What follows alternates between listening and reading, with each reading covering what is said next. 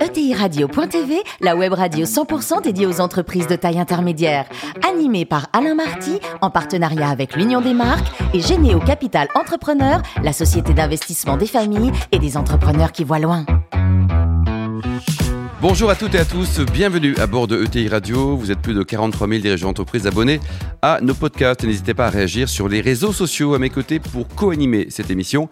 Fanny Letier, cofondatrice de Généo Capital Entrepreneur et Natalia Abella, directrice du programme Grandir, le programme d'accompagnement des ETI et des PME de l'Union des marques. Bonjour Fanny, bonjour, Natalia. Bonjour. Aujourd'hui, on a le plaisir de recevoir Étienne Sassilotto, qui est président du groupe Altaïr. Bonjour Étienne. Bonjour. Alors, vous êtes né en 1964, diplômé de Neoma Business School, et puis alors vous êtes parti en coopération en Suède. Bon, ça ne nous rajeunit pas, mais c'était sympa. Oui, très sympa. C'est là, euh, en particulier, que j'ai découvert les romans policiers euh, scandinaves. Ouais. Mais euh, au-delà de ça, oui, j'ai eu la chance de, de faire ma coopération à l'ambassade de France. Ouais, Vous étiez pistonné ou pas à l'époque? Non, même pas, mais j'ai réussi à obtenir ce poste parce que j'avais fait un, un stage précédemment dans ma dernière année à. Neoma, déjà en Suède, où j'avais rencontré les gens de l'ambassade et Le réseau, quoi, c'est ça le réseau. Alors, dites-nous, premier job, c'est chez euh, Jacob Suchard en 87. Vous faisiez quoi exactement? J'étais assistant chef de produit au service marketing.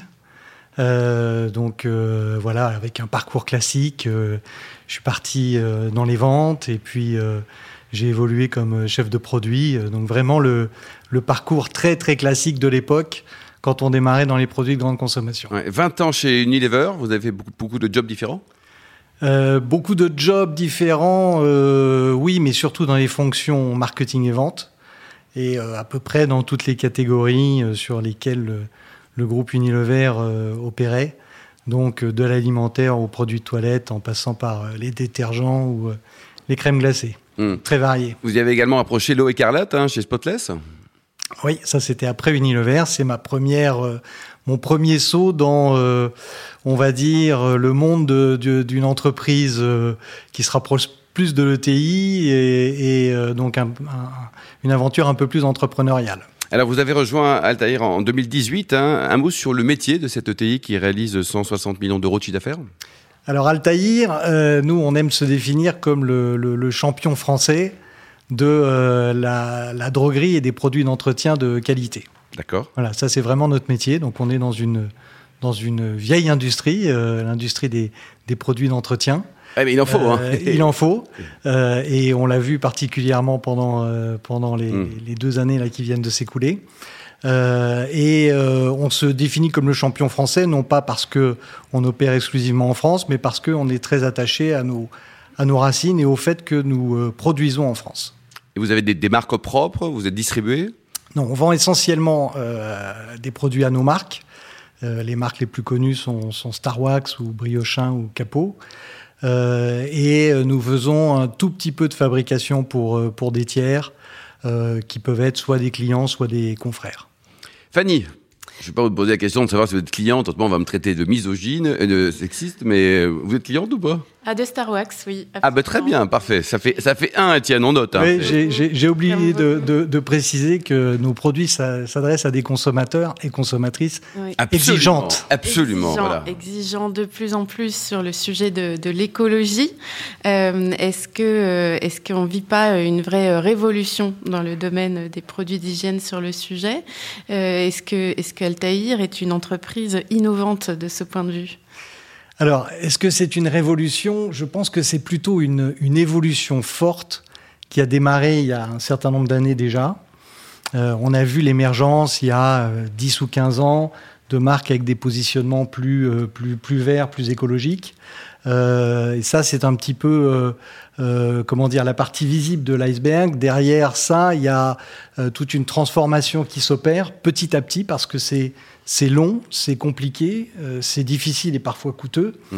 Euh, mais je pense toutes les entreprises, et euh, j'espère qu'Altaïr est un peu à la pointe de ce combat, Mm. font beaucoup d'efforts pour euh, travailler sur euh, leur formulation, pour travailler à partir de matières premières qui sont euh, euh, plus naturelles, plus respectueuses de l'environnement, pour travailler sur des emballages qui sont eux-mêmes euh, plus, plus écologiques, qui sont évidemment recyclables, ça c'est le minimum, mais le, le- le plus possible recyclés, pour travailler sur des nouveaux modes de consommation, comme par exemple le vrac, mmh.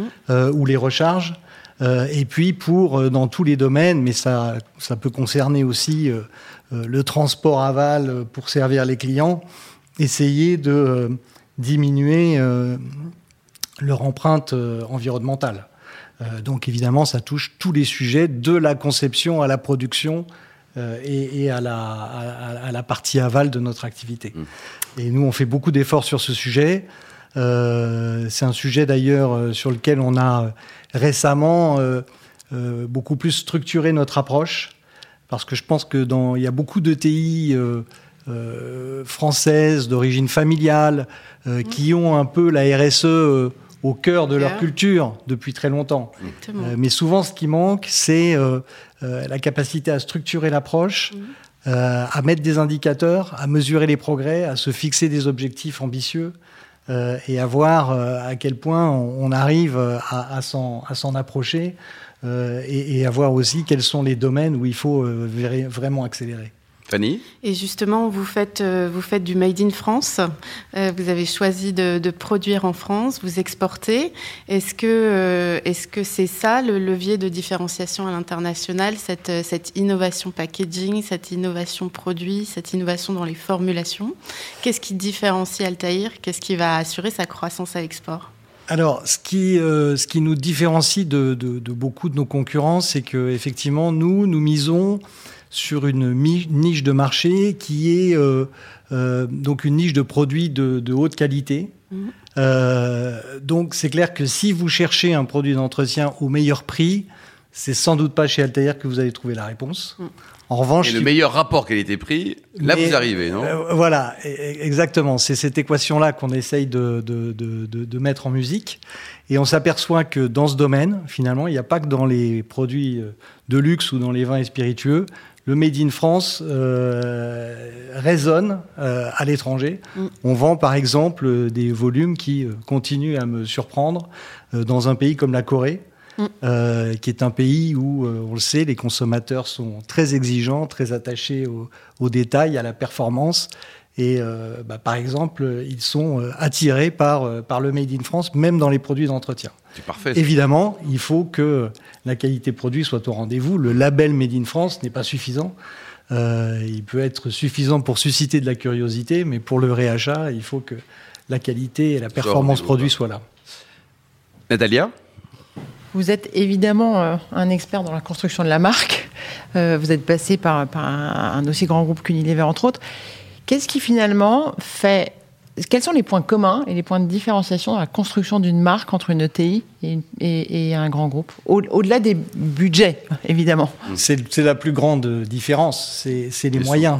Euh, et, donc souvent, euh, le corollaire de ça, c'est que euh, la notoriété des marques est plus limitée, on va dire, dans les ETI que dans les, grands groupes. Donc nous, on travaille sur des marques qui ont allez, autour de 30% de notoriété. Euh, et on travaille sur des marques qui n'ont pas vocation euh, à être des marques que tout le monde connaît et que euh, tout le monde a nécessairement dans son, dans son placard. Donc on fait un marketing plus ciblé. À ce titre, évidemment, les nouveaux moyens de communication sont une opportunité extraordinaire pour des marques comme les nôtres parce que euh, il y a, quand j'ai commencé dans le marketing, en gros, c'était assez binaire. Soit vous aviez des gros budgets et vous faisiez euh, des spots télévisés de 30 secondes euh, en, en, peak time. Et puis ça hein. Voilà. Soit vous n'aviez pas les moyens et bah, si vous aviez de la chance, vous pouviez peut-être faire un bon coup en, en relation presse qui, de temps en temps, vous donnait un petit boost de visibilité, mais euh, en gros, vous étiez quasiment invisible. Aujourd'hui, avec le, développement de tous les, canaux euh, digitaux euh, et ça équilibre les le choses, ciblage que ça permet, on, arrive à avoir des activités pour promouvoir et, faire connaître nos marques auprès de la cible qui est potentiellement intéressée. Mm. Est-ce que ça veut dire que vous travaillez le sujet de l'influence que vous travaillez avec des influenceurs Est-ce que c'est un sujet que vous regardez? Oui, c'est un sujet qu'on regarde. Euh, alors c'est un sujet qui est, qui est, qui est complexe parce qu'il est en, en perpétuelle euh, évolution. Ce qui était vrai il y a six mois est aujourd'hui euh, déjà un petit peu dépassé.